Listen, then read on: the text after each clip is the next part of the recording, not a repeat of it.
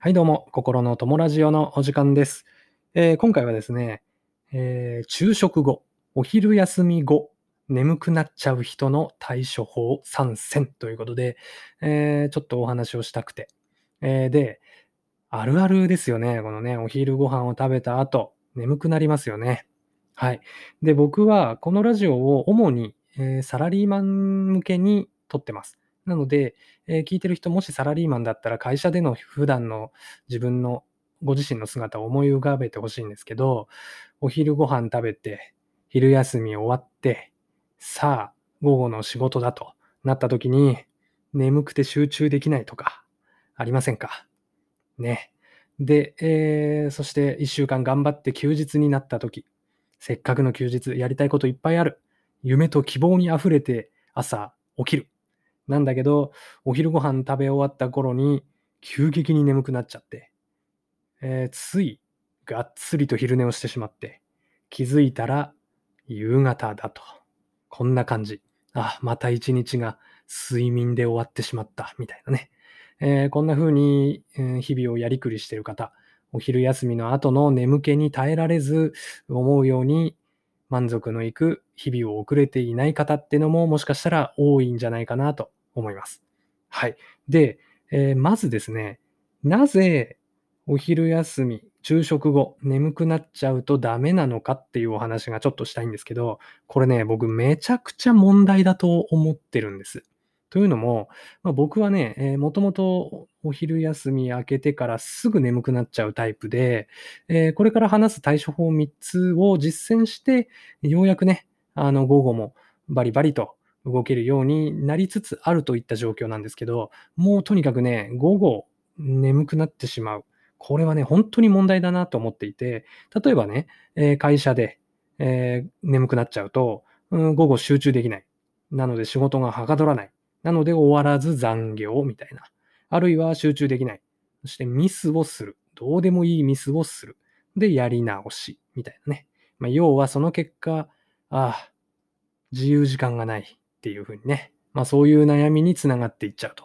もういいことなんて何にもないわけですよね。はい。で、休日はもっとひどい。にやりたいことあったのに、寝て終わっちゃったよと。罪悪感とか、損した感じとか、あとは後悔とかね。まあそんな感じで休日を終えるのってすごく悲しいじゃないですか。うん。しかもね、昼、えーご飯食べて後にちょっと寝ようと思って2、3時間がっつり寝ちゃったみたいな日ありますよね。こうなると夜寝れないんですよね。しかも、うーんまともにやりたいこともできず寝て終わっちゃうと一日に満足できないですよね。休日だったのに。満足できないんで、翌日の仕事の不安とか、仕事行きたくないなって気持ちがどんどんどんどん頭に渦巻いてきて、頭が冴えちゃって、夜本当に寝れない。めちゃくちゃ悪循環なんですよね。はい。ということで、昼食後に眠くなっちゃうっていうその状況は、ぜひ変えた方がいいと思います。ということで、ここから僕が、え実際に、え取り組んで、少しずつですが、あお昼休みの後、眠くならずに仕事ができるとか、眠くならずに休みの日やりたいことができるとか、そういうふうに変わっていった3つの対処法を、うん、教えます。教えますというか、あの、あ話させてくださいみたいなね、そんな感じです。はい。ということで、3つどんどん言っていきたいと思いますけど、まず1つ目ね、えー昼食は腹5分目にする。これですね。えーめちゃくちゃ、これが一番重要かなと思います。で、具体的には、例えばね、まあ、あの炭水化物を減らせとかってよく言うじゃないですか。ご飯を減らす、パンの量を減らすとか、その分サラダを増やしましょうとか。まあまあ、そういう具体的な話もあるんですけど、まあ、その栄養素的な部分についてはまたちょっと別で取りたいと思うんですけど、まあ、シンプルに、あの、食べ過ぎるなっていう話です。で、えー感覚としては、いやいやいやいや、全然足りねえよと。食った気にならんわと思うぐらいでいいです。本当にいいです。だって、お昼食べるのが12時だとして、6時間後には夕飯ですからね。よくよく考えたら。全然大丈夫なんですよ。で、お腹空いてる時ってめちゃくちゃ集中できるんですよ。これは、あの、胃に血流がいかないとか、あの、そういう根拠があるんで、ぜひ実践してほしくて。腹8分目ってよく言いますけど、これはね、食べ過ぎです。腹8分目食べるのはせめて夕方、夕飯の時だけにするべきだと思います。はい。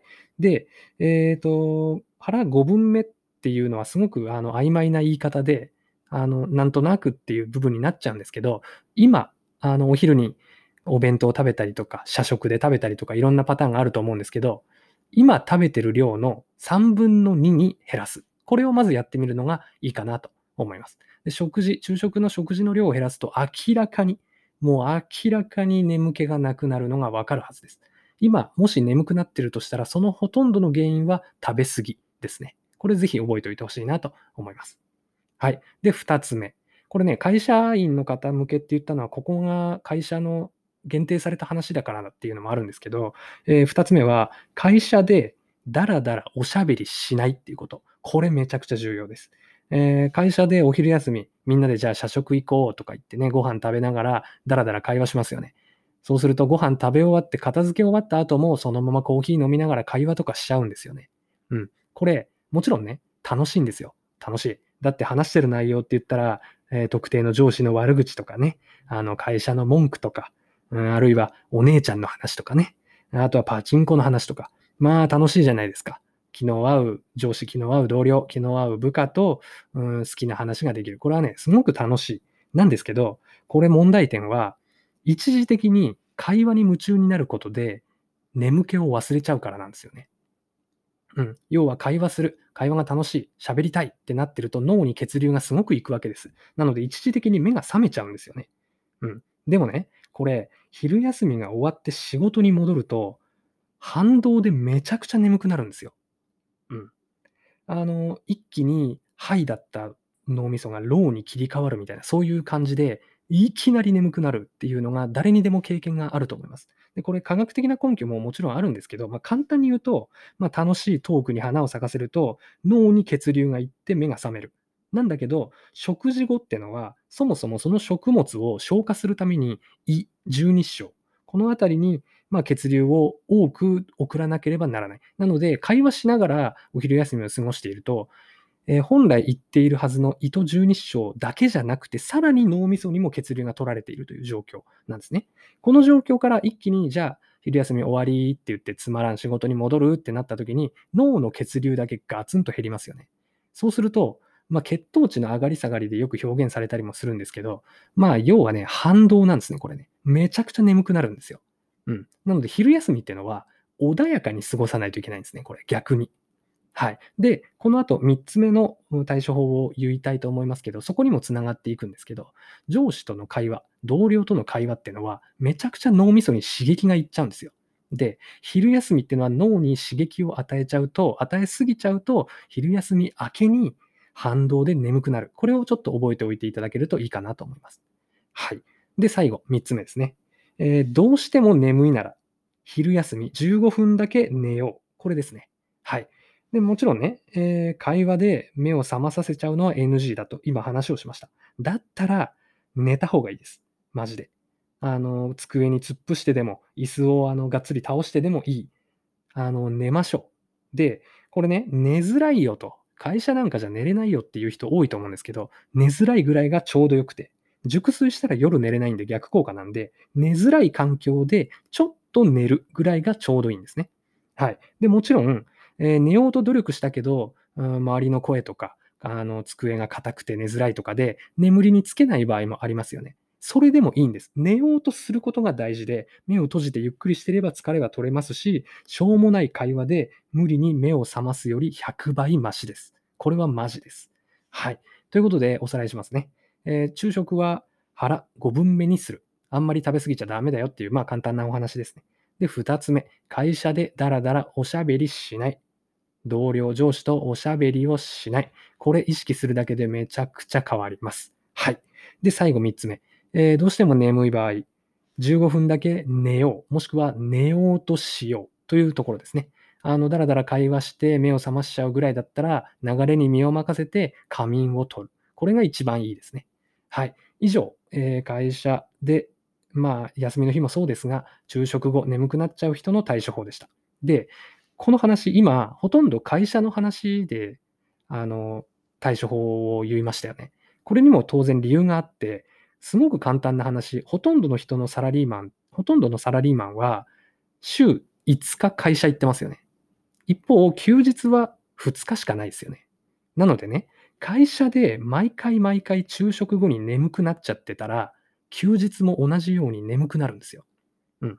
あの人間ってのには、ホメオスタシスって言って恒常性、えー、常に同じルーティーンで体を動かそうとか、からあの常に同じルーティンで変化のない生活を送ろうみたいなね、そういう機能がもともと備わってるんです。ホメオスタシスって言います。このせいで、会社で眠くなる、週5日眠くなるっていうルーティンが体に染みついちゃうと、休日もご飯食べたら眠くなっちゃうんですよ。その体のまま休日を迎えてしまうんですね。なので、まずやるべきことは会社で昼食後眠くなるというその状態を抜け出すことだと。そういうお話でした。はい。ということで、今言った対処法、少しでもいいんで試してみてほしくて、一番手っ取り早いのは、ちょっとご飯の量を減らすことですね。はい。で、あの、3時とか4時にお腹空いちゃうんだったら、なんかナッツでもつまんどきゃいいんですよ。僕はあの、必ずデスクにロカボナッツをあの、テーブルに置いてます。これあの、まこなり社長さんっていう YouTuber の受け売りなんですけどね。はい。あの、ということで、ご飯の量を減らすところからでもいいので、ぜひ試してみてほしくて、あの、午後ね、全力で動いて、眠気を感じず全力で動いて、夜は死んだように寝ましょうと。まあそういうお話ですよね。うん。昼休み、だらだら過ごしちゃって、残業になっちゃって、帰ってからやりたいことできないのも辛いですし、休日やりたいことあったはずなのに、寝てしまって、あの、やりたいことできないのも辛いし、それ以上に昼に寝すぎたせいで夜寝れない、目が冴えちゃう。そうすると会社の不安がどんどんよぎってくるじゃないですか。悩みがよぎってくるじゃないですか。頭に渦巻いてくるじゃないですか。そういうのはきついんで、昼休みの後、眠くならない人間になって、午後を全力で活動的に生きて、もう夜は10時、11時ぐらいになったら、もう死んだように眠る。こういうのが一番幸せだなって最近思いますね。はい。ということで今回は以上になります。えー、次回もね、あのまたこういったサラリーマン向けの何か、うん、コンテンツを用意したいと思ってますので、ぜひまたね、お付き合いいただけたらと思います。はい、今回は以上です。最後までお聴きいただきありがとうございました。